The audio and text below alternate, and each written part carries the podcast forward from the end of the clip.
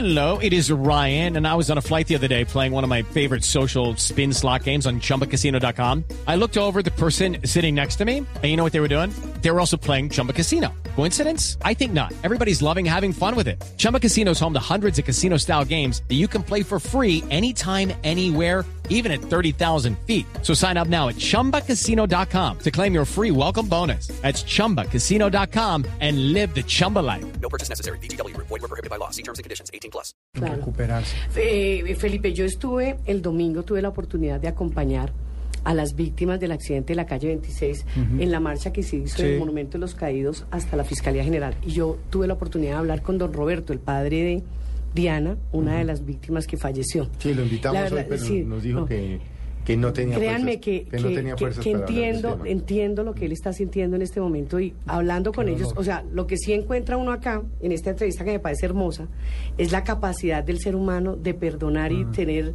eh, esa nobleza que tiene don José. Pero si uno escucha también al padre de, de Diana, encuentra, pues por el fallecimiento, creo que es así, por la pérdida de la vida de su hija, Mm. que él sí tiene muchos reproches y le está haciendo muchos reproches a la justicia y reclama que se le den explicaciones. Él, pues gracias a la entrevista que tenía con él, es que yo puedo decir hoy, eh, él, dice, díganme por qué, qué, es, qué representa un peligro más para la sociedad. El que mata a dos y deja a una persona en este momento parapléjica que no sabemos cómo pueda quedar más adelante las consecuencias que tenga, o el que mata a uno y, y tuvo una medida más fuerte. ¿Cuál es el que representa más peligro para Es la que sociedad? volvemos a lo mismo. Mm, es es que no hay una política criminal. Exacto, no hay- no- entonces no hay una valoración objetiva sino subjetiva. Entonces la juez dice, Yo- pues yo- para mí... yo- Pero fíjese que ayer, eh, esta semana Sí, la juez explicaba, la, la juez Walteros explicaba una cosa, decía, es que no podemos generalizar.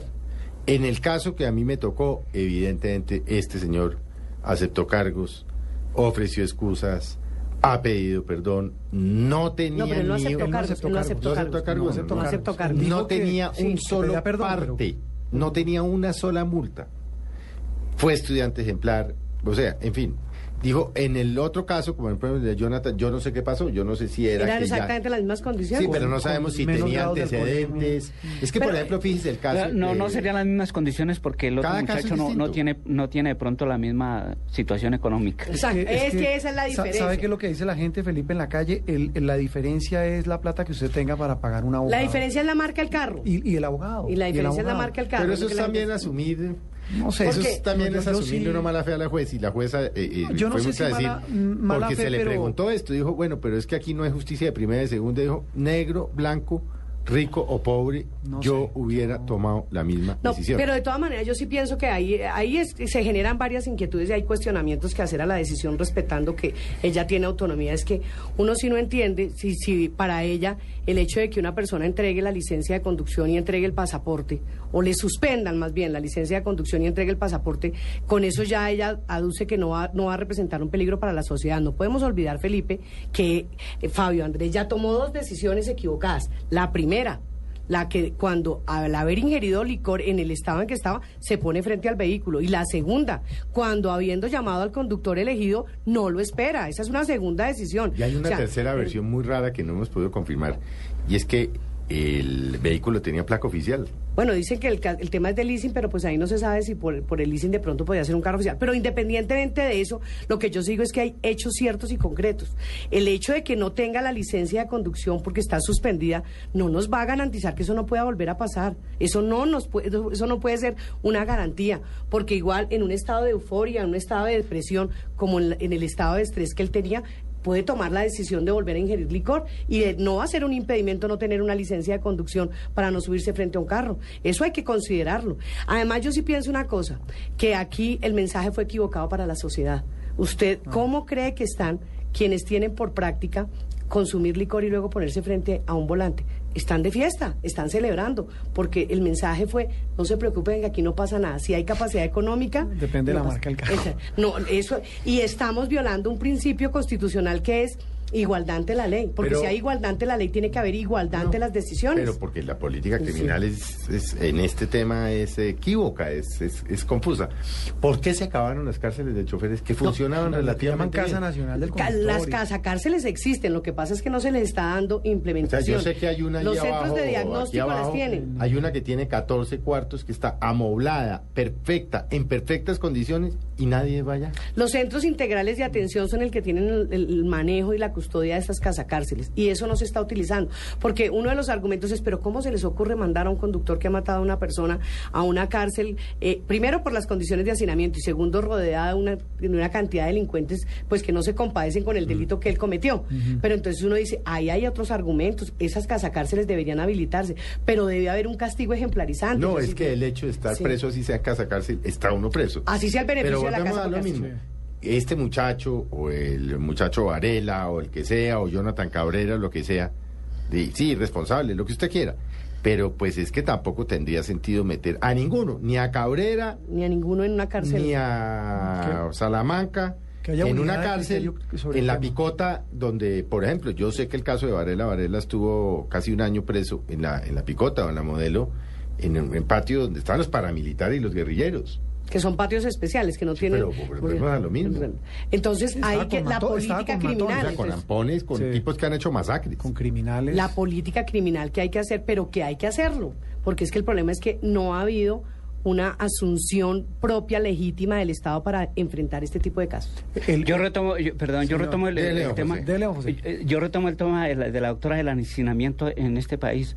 Lo que pasa es que el hacinamiento, para mí, a mi modo de ver, es que hay muchos presos que realmente no han cometido un- unos delitos y los verdaderos Mucho delincuentes, mucho inocentes, y los verdaderos delincuentes se No, encuentran delitos sueltos. menores, pues el Sí. que se robó el caldo de gallina y le clavaron cuatro Correcto, años. sí.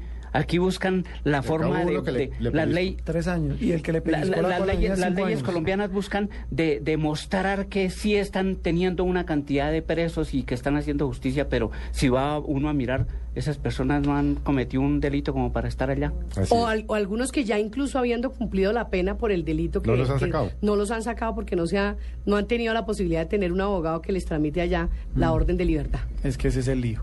Ese es el lío. Eh, ya para ir cerrando, doctora Gloria Estela, eh, ¿qué trámite va a surtir el proyecto? ¿Eso es una sola vuelta? Sí, ese es... Eh, tiene que surtir cuatro debates. Los, los dos proyectos entraron. El de que tipifica el delito eh, de conducir en estado de licoramiento por la Comisión Primera del Senado y el de extinción de dominio por la Comisión Sexta del Senado. Entonces tienen que discutirse en cada una de las comisiones, luego pasan a plenaria del Senado y luego tendrán que ir a la Comisión Primera de la Cámara, Comisión Sexta de la Cámara y a las plenarias de la Cámara. Cuatro debates. Eh, yo, yo le iba a preguntar una cosa, yo no sé si me meta en líos. No, Felipe. pregunte, pregunte. Eh, no cuando creo, usted usted, dice tiene que- muchos años haciendo este oficio. Es que piensa mal y acertarás. El tema del alcohol es también un negocio. Sí, así es. Eh, esa falta de voluntad política, entre comillas, de la que usted habla, no puede ser también un poco de intereses creados de quienes pueden estar detrás Ah, negocio? eh, claro. Bueno, yo, indiscutiblemente, por eso el proyecto creo que una de las causas por las cuales no ha salido adelante es precisamente porque hay quienes están interesados en que esta iniciativa no, no salga adelante. Pero también quiero decir algo, y lo digo con mucha tristeza, pero es una realidad. Hay algunos de mis compañeros, colegas, senadores o representantes a la Cámara que no les gusta el proyecto, porque convertido el conducir en estado de licoramiento en No delito antecedente judicial Claro. y como antecedente judicial automáticamente se da una inhabilidad para ejercer cargos de elección popular. Ah, usted Entonces, habla de... Sí. eh, ya tenemos la ley Merlano, usted Sí, sabe, sí, nosotros somos los autores de la famosa ley Merlano para no entrar aquí a, a Es que generalizar. por, por mí votaron 50 mil personas. Entonces, lo que yo sí quiero decir es que el ejemplo empieza por casa. Eh, Como decía aquí don José, educar al niño y no tendréis que castigar al hombre, los legisladores tenemos que dar ejemplo. Nosotros, o sea, y aquí tenemos que separar las cosas. legisladores como usted y el Eh. doctor Robledo y el senador Cristo y Pero pues de eso se trata, que Pero, seamos pues, todos eso hay- íntegros. eso son- también hay se mucho... cuentan- se cuentan con No, la- pues de, sí, me he con hecho la- con los las dedos de dos las manos, manos. sí. Creo que con una. Sí, no, no, no, Sí. no, no, no, hay unos buenos... Por eso, pero muy poquitos, la verdad. Pero más allá de eso, también yo sí quiero decir que eh, al- celebro, ustedes no se alcanzan a imaginar, a pesar de que alguien me preguntaba esta mañana, representante Gloria Estela, ¿usted cree que lo que el presidente Juan Manuel Santos y la ministra de Justicia hicieron cuando anunciaron lo de la extinción de dominio es un plagio a su proyecto? Yo les decía no. Yo no, yo no, yo considero que yo quiero entender que el gobierno se une a la iniciativa y que no va a ser un obstáculo. Y celebro esta decisión porque repito, en esto tenemos que desprendernos de cualquier tipo de sentimientos. Es una política de pero, Estado. pero me alegra y me alegra también que el gobierno, repito, lo haya puesto en el orden del día y que privilegie ¿Quiere, estos quiere temas. que le haga una apuesta? Sí. No pasa. Ay, no me diga eso, Felipe. porque- no, No pasa. Bueno, pues es si no pasa- eso- si no pasa- por eso era mi pregunta de... Si no pasa, Juan. Roberto y El Felipe, caso yo de Fabio Andrés y En de, septiembre. Y de Diana y de Ana y de Holman, en un mes ya no estamos Bueno, hablando si de eso temas. no pasa, Estamos yo ya di- yo hice una advertencia. No es una amenaza, es una advertencia. En septiembre, si este proyecto no ha sido discutido, cualquiera de los dos, no hemos llegado a un consenso y no ha sido discutido, aunque sea en el primer debate, bien sea en la Comisión Primera del Senado o en la Comisión Sexta del Senado, no, no vamos a insistir más. Nos vamos para la calle y nos vamos por un mecanismo de participación ciudadana. Llámelo referendo, llámelo iniciativa popular, el que sea, pero que sean los colombianos los que le digan Así al es, Congreso. porque si no se- no, no, no- no hay otra yo, forma. yo estoy en, en la misma posición de Felipe, no, no le veo. Bueno, ojalá. Eh, don José, eh, para cerrar, eh, mándele un gran saludo a Holman. Dígale que estamos todos muy pendientes de él y lo que usted dice, al margen de todo, lo importante es que él se recupere. Sí, yo tengo mucha fe en Dios y yo le he dicho a él, es mi muchacho, porque él es mi Mm, muchacho. así es. Es Y más que mi muchacho. muchacho ha sido un amigo para mí. Nosotros, mm, más que más que más que padre e hijo, hemos sido muy gran amigos. Y él sabe que yo siempre voy a estar al frente de él y al frente de las cosas hasta ver un final feliz. Que Pues, seguramente... Ojalá y así sea. Y usted sabe, don José, que lo que necesite, pues esta es su casa, Mesa Blue es su casa, Blue Radio es su casa. Esperamos que esto tenga un, en, dentro de lo posible, y Dios así lo quiera, un final feliz para, para Holman. Y la verdad nos da usted un ejemplo de grandeza, de generosidad y de, de bondad que pues lo saca uno reconfortado de ver que hay personas tan buenas como usted. Sí, y yo sí insisto mucho que, que eh, co- con la doctora Gloria, que se mire la raíz del problema, lo que está ocasionando, porque es que esto se convierte en un negocio. eh, todo en este país, lo, lo- lo de las licencias ahorita, ¿qué va a hacer? Nosotros los colombianos tenemos que sacar la plata para... Eso ni hablemos todo de es ese tema, negocio. Uy, no, ese es otro programa. Esa es otra denuncia. José, muchas gracias a la representante Gloria Estela. Gloria Estela, muchas gracias. Felipe, Usted muchas que gracias. esta es su casa aquí. Gracias, de verdad Con que usted yo hemos hecho feliz. peleas. Sí. Gracias a usted, Felipe, y se lo reconozco día se- se públicamente. Fue en este programa donde hicimos la denuncia del cambio de la naturaleza de los recursos del sistema Sí, de salud. Prendió usted las alarmas y por esa denuncia fue que logramos que lo quitaran de la de la Pues usted nos va contando qué colegas suyo off the record se van a ir oponiendo al proyecto de aquí. Visibilicémoslo. Y los vamos Sí, visibilizando. Claro, es que, es que eso es lo que La votación también. tiene que ser nominal y pública. Perfecto. Bueno, y si no, así. usted nos va Y contando. los que hagan lobby nos cuenta. Pues don Juan Roberto, muchas gracias Don Felipe. por acompañarnos. A ustedes los esperamos dentro de ocho días. Muchas gracias por acompañarnos. Sigue el fútbol con el equipo del Blog Deportivo y que acaben de tener una muy buena tarde.